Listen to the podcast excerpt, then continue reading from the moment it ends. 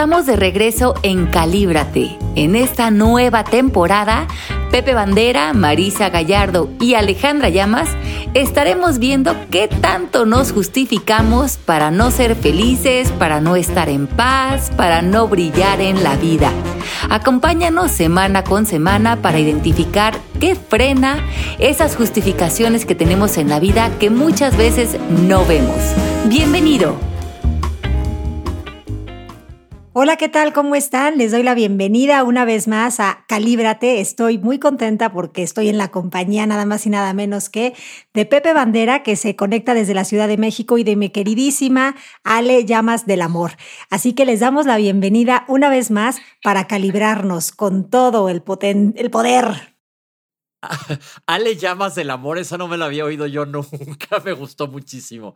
Ale Llamas a mí. ¿Cómo estás, Ale? Bien, feliz de estar con ustedes aquí una semanita más. Qué delicia a todas las personas que nos están escuchando. Les mandamos un beso y un apapacho en cualquier rincón del mundo donde nos estén escuchando. Un apapacho. Me gusta cómo hablan en el norte con ese H.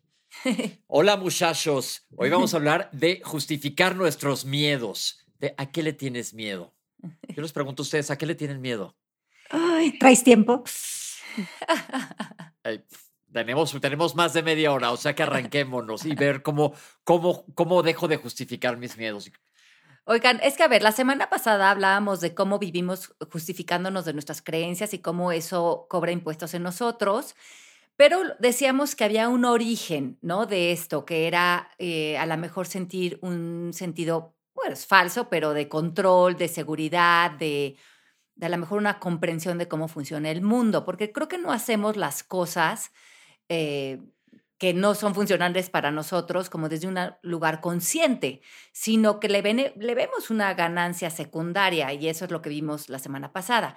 creo que en esta idea de justificar nuestros miedos, creo que muchas veces le tenemos miedo, o sea, creo que el origen es que le tenemos miedo a nuestro ser auténtico, a quienes somos realmente. Y muchos de nosotros vamos reprimiendo el ser vistos, el ser, el vivir en grande, eh, por el miedo a sentirnos inadecuados de las personas que somos. Entonces, aquí como que, así como veíamos la semana pasada que veíamos, por un lado había el sistema de creencias y por otro lado había el vacío y la conciencia, creo que por, por, o sea, en este tema, por un lado están los miedos y por otro lado está nuestro ser auténtico. Ok, yo digo que los miedos mucho nos llevan a inseguridades, porque hemos hablado de miedos reales y miedos que la gran mayoría de los miedos son en nuestra cabeza. Les pregunto a ustedes, ¿cuántos de ustedes no han tenido miedo en la noche que oyen un ruido? Y ahora les pregunto, ¿a cuántos de verdad se les ha parecido un espanto? El coco. El coco. o, un ladrón, que espero que no, que también puede pasar, pero, pero la gran mayoría de las veces de ese miedo, que estoy poniendo el ejemplo más burdo y tonto, no hay, no está pasando realmente nada. Claro. Yo creo que los principales miedos que tenemos como humanos, y ustedes aquí sumen los que consideren, pero yo creo que está, por un lado, el miedo a estar solo. Por otro lado, el miedo a que no nos quieran, que es primo hermano del miedo a estar solo. Por otro lado, el miedo a que nos excluyan, que es primo hermano del miedo a estar solo. Por otro lado, el miedo a perder, porque es algo que en este mundo físico, cuando estamos como muy vinculados con la idea de que yo soy este cuerpo, que quiere decir mi nombre, mi título, mis posesiones, eh, mi pareja, y, cuando me doy identidad a través de eso, pues tengo mucho miedo a que me quiten o a perder lo que supuestamente me hace ser. Eso el ego lo vive como eh, la extinción total, ¿no? O sea, como dejar de existir y le da muchísimo miedo. Entonces creo que ahí también está nuestro miedo, dejar de existir, pasar por esta vida física sin pena ni gloria.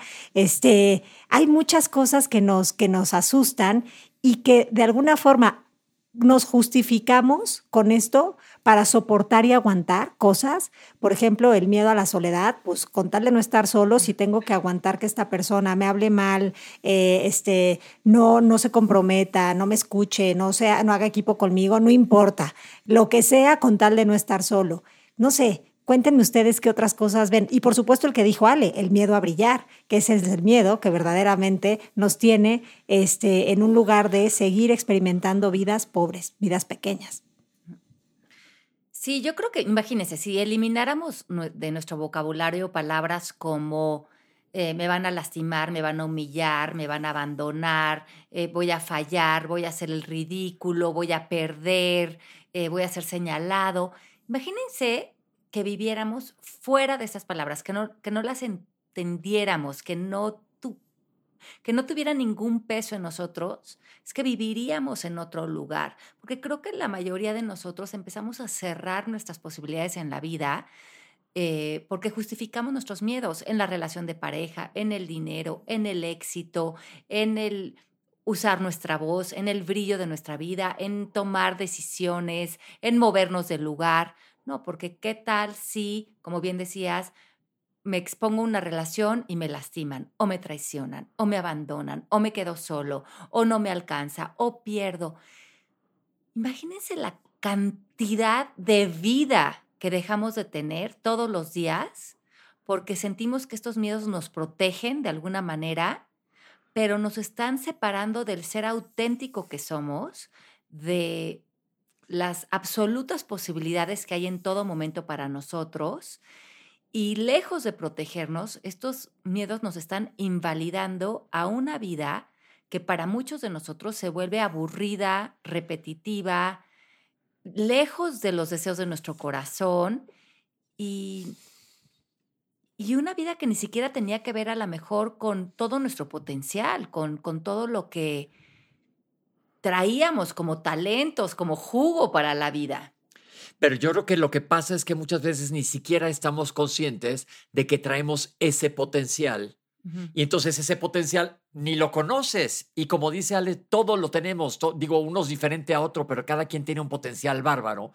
Y nuestra manera de crecer, de educación todo, nos va creando miedos y te va metiendo una cajita y a un disfraz y a un traje que no te permite o te da miedo salirte de ese disfraz o de ese, de ese, de ese personaje que te volviste.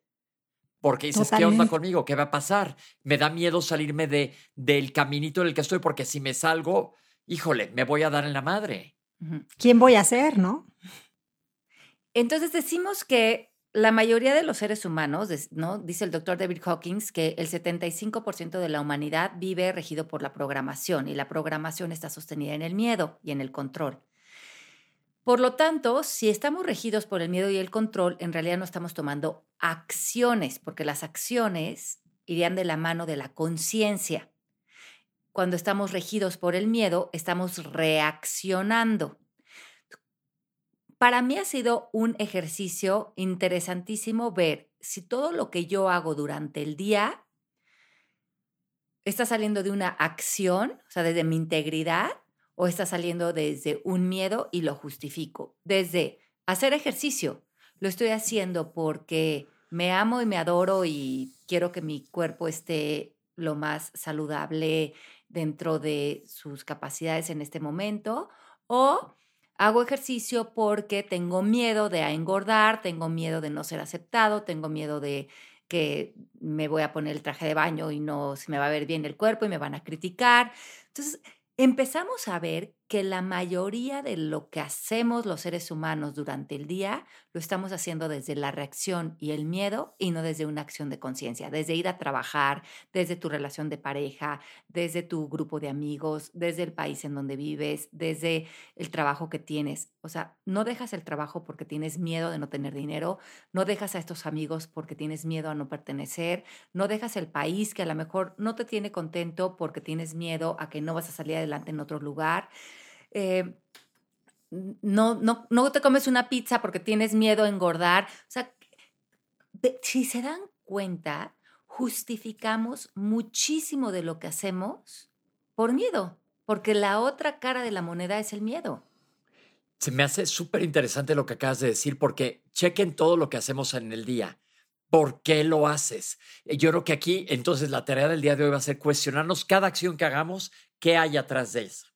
Hoy me levanté en la mañana y me salí de la cama porque les voy a decir por qué. Yo tengo, hablábamos de control la semana pasada, me da cosa quedarme aventado, me da culpa. Me siento mal conmigo mismo. Y entonces ahí me estoy justificando de que no, pues tengo que cumplir con algo más. Y entonces ¿por qué me estoy levantando? Me da miedo a, no ser más flexible conmigo mismo. Eso me acaba de caer el 20. Y qué, qué, qué interesante eso, porque mientras que tú no lleves a cabo tu vida desde esa autenticidad de saber que ya eres todo, que te permites tener la vida de tus sueños, que, que nadie te va a traicionar, ni te vas a quedar solo, ni te vas a, ni vas a fracasar, ni vas a ser señalado, ni, ni porque eso requeriría tu interpretación. Y aunque la otra persona te dijera, es que hiciste el ridículo, pues es la visión del mundo de la otra persona. La otra persona está etiquetando desde un sistema de creencias, pero tú lo puedes ver de mil maneras. Tú puedes decirle muchas gracias, desde tu óptica hice el ridículo, desde la mía salí, viví la vida, eh, experimenté algo nuevo, mm, puse mi voz allá afuera, eh, fue una experiencia, hubieron muchísimas posibilidades, pero en mi lenguaje, en el lenguaje de Alejandra Llamas, no existe la palabra traición, no existe la palabra me lastimó, no existe la palabra abandono, no existe la palabra pérdida, no existe la palabra ridículo, no existe la palabra fallar, no existe la palabra... No existen todas estas palabras que son tan condicionales, eh, condicionantes eh, del miedo y de la limitación y no quiere decir que no haya una introspección de reflexión ante las vivencias, pero no desde esa categoría donde me van a mermar, sino de donde, desde donde realmente yo puedo primeramente valorar eh, lo que estoy poniendo allá afuera. Y después de eso puedo ver si eso se puede eh, afinar, si puede haber mayores posibilidades dentro de una situación que quiero alcanzar otro resultado diferente al que di. Pero sería desde una plática mía personal de, de mucho aprecio, no de crítica como le haría al exterior, porque no siento que el miedo me protege, siento que el miedo me limita. Y es nada más ese verle el otro lado. Tengo una amiga, les voy a contar, que quiero muchísimo, que el otro día nos vimos con mucha gente en una fiesta y ella llegó con un peinado y todos dijimos, maestra, ¿qué onda con tu peinado? Pareces Edward Scissorhands. Y se lo dijo todo el mundo y ¿saben qué dijo ella? Me vale, yo me encanto y estoy feliz y soy la base al decir la base reveló su edad, pero bueno, ese es otro rollo. Pero le dije, pues neta, qué padre que estés feliz. Me dijo, me encanto así como estoy. Y lo que digan, me lo paso por el arco del triunfo. Dije, pues qué buena onda. Tenía toda la razón. Qué libertad. Y ahí hablamos de autenticidad, eh, justamente. Claro. De esto que estamos hablando hoy, de qué tanto te permite ser auténtico, porque el que es auténtico permite eh, en el mundo de la percepción, hacer el ridículo, equivocarse, vestirse diferente, desde la percepción a lo mejor estás etiquetando hacia esa persona, pero la persona que se permite estar cómoda en su propia piel, hacer lo que se le pegue la gana, vivir las experiencias y no etiquetarlas, está teniendo una vida muy rica, porque además está conociendo, se está acercando a sí mismo y, y entre más vives así, te das cuenta que no tienes nada de qué protegerte. No, y, eso es maravilloso. Vives muy ligero, muy liviano, vives mostrando un respeto por ti y por consiguiente eso se extiende a todo. Vives en un estado de inspiración que inspira y eso es como algo que verdaderamente calibra altísimo en una frecuencia, en una tabla de, de conciencia. Entonces, qué maravilla poder ser auténticos. ¿Qué nos está impidiendo ser auténticos? Pues nuestros miedos, como bien dijo Ale. ¿Cuáles son esos miedos? ¿Qué es lo que estoy haciendo por el miedo a envejecer, por el miedo a enfermar, por el miedo a morir, por el miedo a no estar solo, por el miedo a no pertenecer, por el miedo a no ganar dinero? Por, ¿Qué es lo que estoy haciendo desde la reacción? por miedo, que creo que me está dando algo, que en realidad, lejos de darme paz y autenticidad, me está llevando a aparentar y a fingir ser quien no soy. Y yo creo que esto es, es, padrísimo, porque, por ejemplo, si no estás en una relación, muchas veces dice la gente, no, no, no, es que ya a estas alturas, meterme en una relación de pareja, no, para que al final eh, termine en una decepción, me lastimen o acabe yo muy dolida, no, no, no, no, no, yo ya mejor solo. O, no, no, no, un negocio nuevo, no, no, no, no, no, no, que cansado y el trabajo, y no, no, no, no, no, yo eso ya no quiero.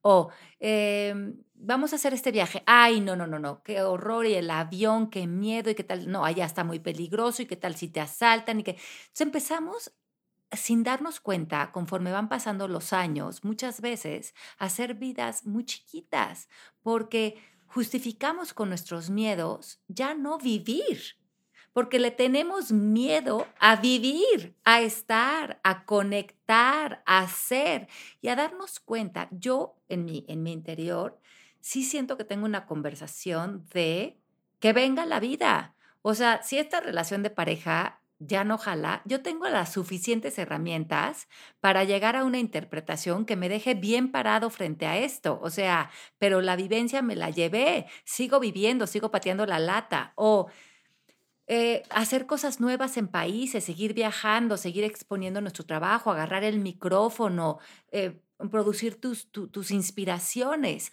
Y alguien puede decir, Ale, de lo que tú hablas o lo que tú dices no tiene ningún sentido qué bueno, para mí lo tiene, para mí me, me, llena, me llena ponerme en los escenarios, tomar el micrófono, vivir desde la autenticidad de lo que yo siento que para mí es importante.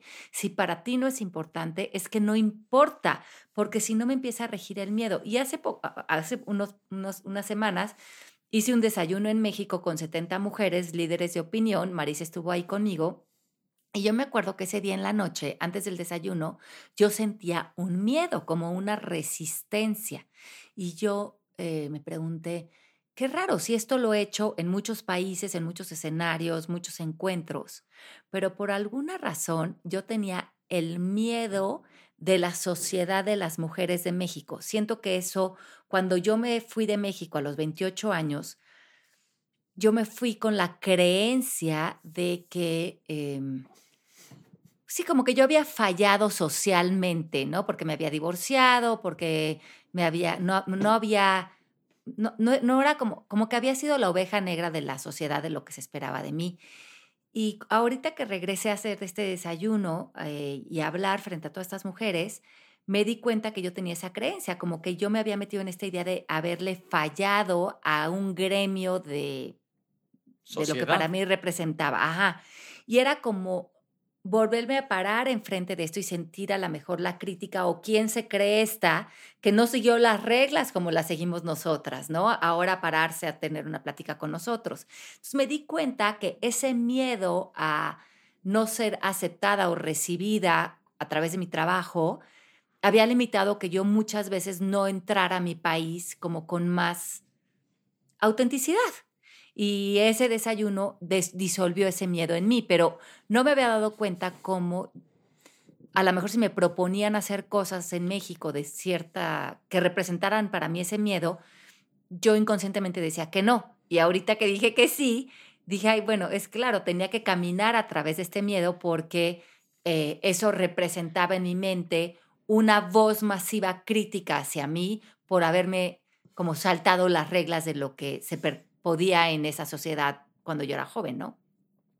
Me parece bien interesante lo que dices porque fíjense que muchos de esos miedos los basamos en la opinión de un tercero, de los que están allá afuera. Totalmente. Y sí. entonces, si tú vas a vivir tu vida regido por lo que sigan los de allá afuera, el otro día tuvimos una conversación interesante en el foro porque eh, estamos viendo un reportaje de los premios de no sé qué pasó en Venecia del cine importantísimo hace poquito y apareció este chavito, el Timothée Chalamet. No sé si lo vieron cómo salió vestido con un traje, con unos pantalones rojos y un halter como de mujer puesto, y todo el mundo dijo, qué huevos de este güey, ¿cómo se atreve? Yo dije, también al principio dije, wow, ¿cómo se atreve? Pero ahora que volteo y digo, ¿cómo se atreve? Él se veía feliz, le valió y si su objetivo era ser él y aparte levantar escándalo porque les funciona, pues hizo exactamente lo que le dio la gana. ¿Y tú crees que todos los comentarios que hay allá afuera de negatividad de cómo se atreve a él le importan?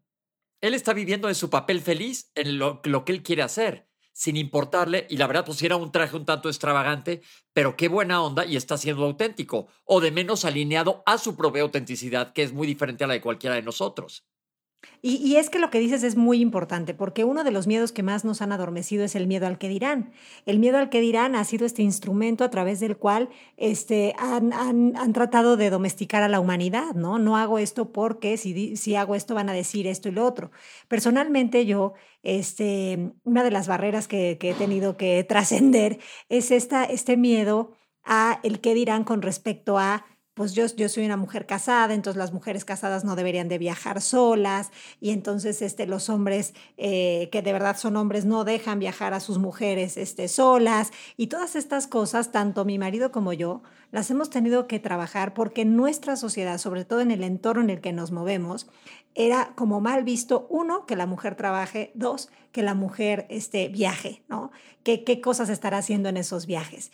Y la verdad es que yo hago lo que resuena conmigo, lo que, lo que, lo que siento, pero sí eso no ha impedido que socialmente haya habido personas que tengan esta opinión y que yo no tengo el control de esa opinión.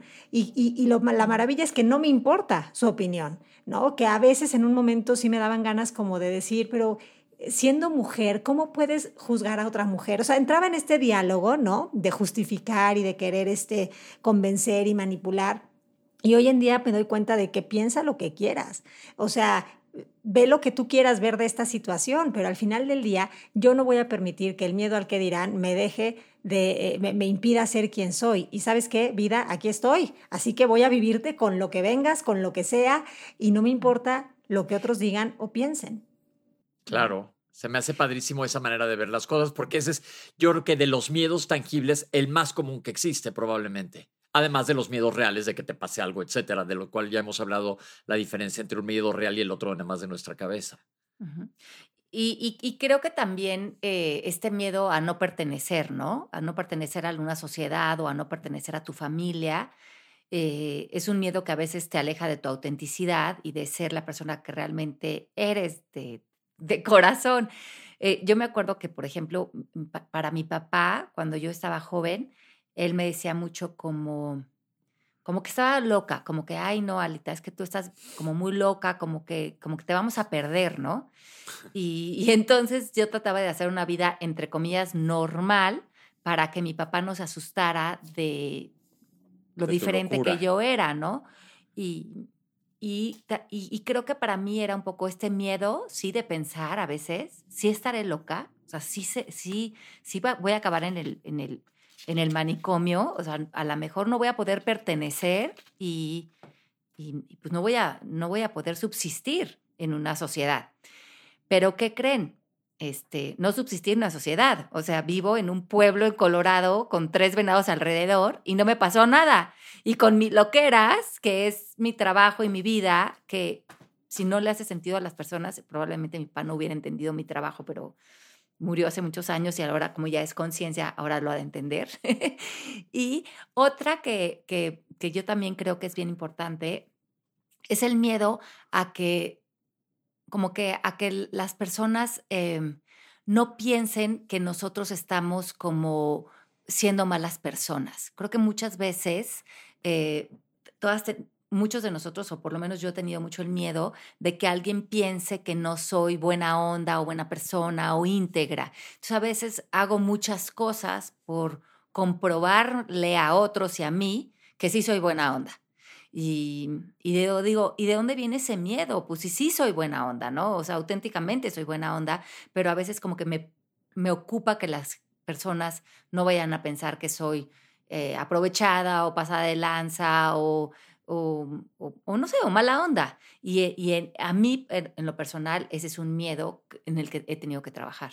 Yo les he platicado en el pasado del miedo que tuve yo a la hora de aventarme a los medios, que yo era, eh, bueno, seguí siendo, vengo de un ambiente súper académico de bata blanca, almidonada, eso sí, muy elegante, y de repente aparecieron, Ale se va a acordar, los medios, y dije, las primeras veces, no, ¿yo qué voy a hacer a los medios? No, pues no, ¿Qué voy a decir y qué va a decir? Y les voy a decir que cuando me metí a los medios, todo el, ambiente médico me dijo, pero ¿qué estás haciendo? Estás crucificando tu carrera. Y con el paso del tiempo, aquí estoy 12 años más tarde, más o menos, ¿verdad, Ale? Más o eh, menos. Y no crucifiqué ninguna carrera. Y muchos de todos aquellos que me criticaron ahora me invitan a que participe y les dé conferencias desde otro punto de vista. Entonces, pero si yo hubiera oído a que me tengo que quedar en mi bata almidonada y seguir haciendo lo que estaba haciendo, que también me gustaba y lo sigo haciendo, pues nunca hubiera descubierto todo este estas otras opciones que, se, que abrió el universo para mí. Claro, y, creo que también otro de los miedos que nos atormentan cuando estamos metidísimos en nuestro diálogo interno de temor es el, tema de tomar decisiones. Traemos mucho este rollo de que qué miedo tomar decisiones, eh, qué tal que me equivoco, qué, qué, tal que pasa algo que no tiene remedio. Em, y es un cuento con el que también nos justificamos para no vivir la vida que queremos. Tomar decisiones requiere de valor. Pues es que es muy curioso eso de las decisiones, porque eh, muchas veces, si no es que la mayoría de las decisiones ya están tomadas, nada más que nosotros seguimos en estos pensamientos rumeantes en los que creemos ¿no? que, que tenemos que descifrar cuál va a ser el camino indicado. Yo siempre he pensado que en realidad lo que, lo que está presente en ese momento, no importa cuál sea el camino que tomes, es el indicado. ¿Por qué? Porque es el que tomaste y en el que tomes siempre va a haber enseñanzas, aprendizaje, evolución. Entonces yo no creo ni en las buenas ni en las malas decisiones, sino que yo creo que eh, todo lo que aparece en nuestra vida es indicado para lo que estamos viviendo y trascendiendo. Pero sí creerlo lleva a las personas o a la parálisis, a la no acción, a la reacción o a estar en este estado de por, por culpa de que en 1990 y tantos decidí esto, no me perdono, no me ha ido bien y no tengo derecho a. Y mira, el curso de milagros dice algo muy interesante del miedo. El mayor miedo de todos, o el que conjuga todos los miedos, es el miedo a morir, porque ese es el miedo del ego, a desaparecer. Y ve cómo todo esto se resume, o todos los miedos que hemos mencionado se resumen en esto, porque, por ejemplo, si terminas una relación o si eh, crees que fallas o que haces el ridículo o que te lastiman o que te humillan, en realidad necesitarías un ego lastimado o creer que eres un cuerpo, una identidad que es la que a la que humillaron o a la que abandonaron o a la que a la que hizo el ridículo o a la que se volvió loca o a la que no aceptaron. Y pero lo que muere en nosotros realmente eh, cuando estamos sosteniendo ese miedo de protección es el lo que muere es una identidad. Y muere una posibilidad para el ego de tener un lugar eh, en, ti en donde vivir, ¿no? Mientras que tú crees que eres la esposa desde este concepto de la esposa y lo que se requiere, o mientras que tú creas que eres esta mujer que tiene que pertenecer socialmente a algo, o mientras que tú creas que eres este doctor que no se puede salir de estas eh, restricciones de, de la medicina. Bueno, sigues pensando que algo se va a morir o que vas a perder algo y sigue siendo una óptica del ego, porque el ego lo que quiere es sentir que gana, que suma algo y lo que suma son más conceptos de ti, más ideas de ti que nunca van a ser tú. Si realmente reconocemos que somos conciencia, como hablábamos la semana pasada, y que nunca vamos a morir, porque la conciencia es eterna, entonces que este cuerpo lo único que va a pasar es que vamos a soltar el cuerpo con todas y las ilusiones mentales que le pegamos a este cuerpo, em, podemos empezar a vivir una vida mucho más libre, porque si todo esto es un sueño, si todo esto es una ilusión, si todo esto es nada más producto de mi interpretación o de la interpretación de los otros, voy a empezar a vivir lo que se me pegue la gana, porque el día que cierre mis ojitos y suelte este cuerpo, voy a decir, pues todo fue una experiencia mental, todo fue lo que interpreté, lo que percibí, a lo que pude darle amor, ¿por qué no me aviento a hacer cosas más auténticas y más grandes? Es que, ¿qué más da si no tengo miedo a morir, si nada muere realmente? O al fracaso. Porque ese es otro, no me atrevo a aventarme a hacer esto o lo otro porque la voy a regar. Bueno, y si la riegas, pues la regaste y no pasa nada. ¿Tú crees que el día que te estés muriendo vas a estar pensando, este, ay, qué importante lo que dijo Susanita López de mí que hizo el ridículo. O, ay, ¿cómo me importó que otros pensaran que yo con qué derecho publicaba un libro? O que, o sea, cuando nos estemos despidiendo de este cuerpo, vamos a decir, qué padre que me entregué a la vida con todo, que mientras que tuve cuerpo, le di a la gozadera de vivir experiencias, de mudarme de países, de viajar, de conectar, de amar, de usar mi voz, de agarrar, de agarrar todos los micrófonos que se me pusieron enfrente, de reír, de parlotear, porque esa era la vida, para eso pedí cuerpo, porque había que vivirlo, pero entonces pedimos cuerpo, bajamos al mundo y después nos llenamos de miedos en este cuerpo, que son puras ilusiones mentales. Dale a tu cuerpo alegría, Macarena, decía la canción. Exactamente, y con esa nos podríamos este, animar, ¿eh? eh a cada que, que, queramos hacer algo y nos visite el pensamiento de no deberías por miedo a, deshacemos eso con dale a tu cuerpo alegría, Macarena. Pero aparte hay una frase que, que hemos dicho, bueno, lo que dice Byron Katie, o pensar que es verdaderamente lo peor que me podría pasar. Y casi nunca pasa esa, esa opción horrible. Pero desde el ego la respuesta es la muerte, dejar de existir. O sea, esa es la respuesta del ego, ¿no? ¿Qué es lo peor que me podría pasar? Y lo va a llevar, a, eh, como, como nuestro cerebro primitivo está en lucha y huida, no, no tiene medias tintas. O sea, lo ve todo como de vida o muerte. Cuando estamos muy identificados con esa voz, ¿qué es lo peor que podría pasar? Si lo contestas desde ese lugar, pues a lo mejor contestas algo que te va a dar miedo, pero en realidad como eso no está sucediendo, no es absolutamente cierto porque en este momento no está pasando, ahí es donde está el antídoto, ¿no? Pase lo que pase, no pasa nada. y si va a pasar algo, va a pasar lo que tú quieras a través de lo que interpretes de esa situación. No sé si me di a entender. ¿Y sabes qué pasa? Que, que, ajá, que lo que, que, lo que estamos hablando, y normalmente lo que yo escucho en las clases con los estudiantes en la escuela, es el miedo lo colocan en el futuro.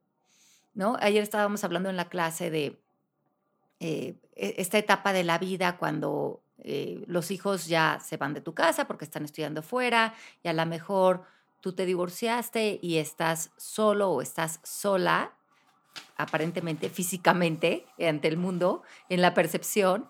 Y qué miedo, qué miedo esta nueva etapa porque me viene el envejecer o, o no tengo un propósito o le di mi vida a mi familia y ahora no la tengo. Entonces, siento que hay una conversación colectiva, eh, por lo que he escuchado, de como, como mucha, eh, no sé, como mucho miedo, como, como mucho desaliento, porque se vive como una pérdida, se vive como que le faltara algo a nuestra vida. Otra vez entra el ego con estas palabras. Pero ¿qué tal si nos movemos de estas conversaciones colectivas, de lo que de las etapas de la vida también que se supone que te deben de dar miedo y ver que y reconocer que si estás ahí, estás proyectando con un pensamiento al futuro, porque en este momento, que es en el único que realmente existes, todo está concebido, está tu tacita de café, está tu vida, está, eh, está conectar con este momento y en este momento no necesitas a tu pareja, no necesitas a tus hijos, no necesitas nada más que salirte de los pensamientos de necesidad del futuro para darte cuenta que mucho de tu miedo es psicológico y ni siquiera está en este tiempo presente. Estaba apuntando lo que dices y aparte ahí te das cuenta de que todo lo que necesitas ya está integrado en ti. Todo. Y porque el momento presente lo tiene todo. El momento, en el momento presente no existe la carencia. Solamente existiría en tu percepción. Es decir, si justificas tus miedos, estás justificando un pensamiento psicológico colocado en el futuro. Ok, ok, entonces no estás viviendo el presente. entrégate. Y te está mandando la angustia. Claro, y la angustia es ansiedad y tiene que ver con futuro. Pero si realmente estás en el presente, no tendrías por qué anticiparte ni ausentarte de este momento. Me pasó las, hace dos semanas que estábamos en La Paz, que me, encontré a Le Llamas por ahí, los dos muy cucos. y de repente salí, me invitaron a un barco y de repente ya nos tenemos que ir al aeropuerto y se empezó a hacer tarde, tarde, tarde y no hay taxis en La Paz. No saben la ansiedad para los neuras que soy de que dije, no voy a llegar al avión. No voy a llegar al avión, no voy a llegar al avión. Y parados ahí en la calle en un calor que nos tocó como el infierno, esperando un taxi con las maletas y no parecía un solo taxi. El Uber decía 14 minutos y cuando yo iba a llegar lo canceló. Esa ansiedad es horrible y finalmente sí llegué al aeropuerto y sí regresé a México a tiempo y no pasó nada, pero todo ese rato me la pasé del nabo. Cuando hubiera dicho, bueno, pues si pierdo el taxi, pierdo el taxi, si no llego, pues no llego, no está fuera de mi control. Exacto. Pon tú que no hubieras llegado, ¿qué cosa tan terrible hubiera pasado? ¿Cuál sería el siguiente paso? Pues esperarme al otro vuelo al día siguiente y pues no aparecer a trabajar y pues ya digo aceptar las consecuencias de que no me apareciera en el trabajo a ver cómo me iba. Pero, pero ya era todo en el futuro. Lo que quiero decir con este ejemplo es que hasta que tengas que llegar al puente no lo puedes cruzar, ¿no? Entonces como que vivir pensando en, en, en, lo que sigue y en lo que sigue y en lo que sigue y queriéndonos anticipar, aunque pensamos que nos ayuda porque nos protege, en realidad nos limita para estar en, aceptación, que es el momento en donde realmente conectas con todo este potencial ilimitado que tienes, que son los recursos de los que hablamos en el proceso MMK, ¿no? Tu sabiduría interior, tu intuición y todo este kit de nacimiento que ya traes. Sí, y, y, como decíamos, regresar a tu autenticidad, que en ese momento dejas de estar en donde estás, en comunión con las personas con las que estás, porque ya nada más estás en el pensamiento de no voy a llegar al avión y ya no estás en la vida. Estás desconectado por el pensamiento que crees que es muy importante, pero aunque no llegaras al avión, eso no te va a resolver eh, el que el, día de mañana, cuando no estás en el trabajo, simplemente me mandas un WhatsApp y ya está, y no pasa nada, porque todo, todo está ordenado. Eh, en la vida hay un orden y ese orden no se ve a nivel percepción, pero yo me recargo mucho en ese orden. Digo, yo no sé y no tendría por qué entenderlo, no tendría por qué darle explicaciones, pero el universo es sabio y está ordenando la vida, está ordenando a las personas, está ordenando la evolución. Y, y eh, aparentemente en el plano físico las cosas se perciben como buenas, malas, mejor, peor, bonito, feo, pero más allá de eso, en una visión más profunda, probablemente ese caos o esa crisis o esa no llegar al avión está ordenando algo más profundo, porque todo está hay para ti desde el punto de vista de la evolución, no desde el punto de vista de la percepción? Pues ahí los vamos a dejar el día de hoy. Bueno, chicos, pues qué gusto. Nos vemos la próxima semana en otro programita más de Calíbrate. Les mandamos un beso, qué rico que ya estamos de regreso con esta nueva temporada. Pepe, Marisa, un beso muy, muy grande y un beso a cada uno de ustedes. Gracias por ser parte de esta gran comunidad. Besos. Nos vemos.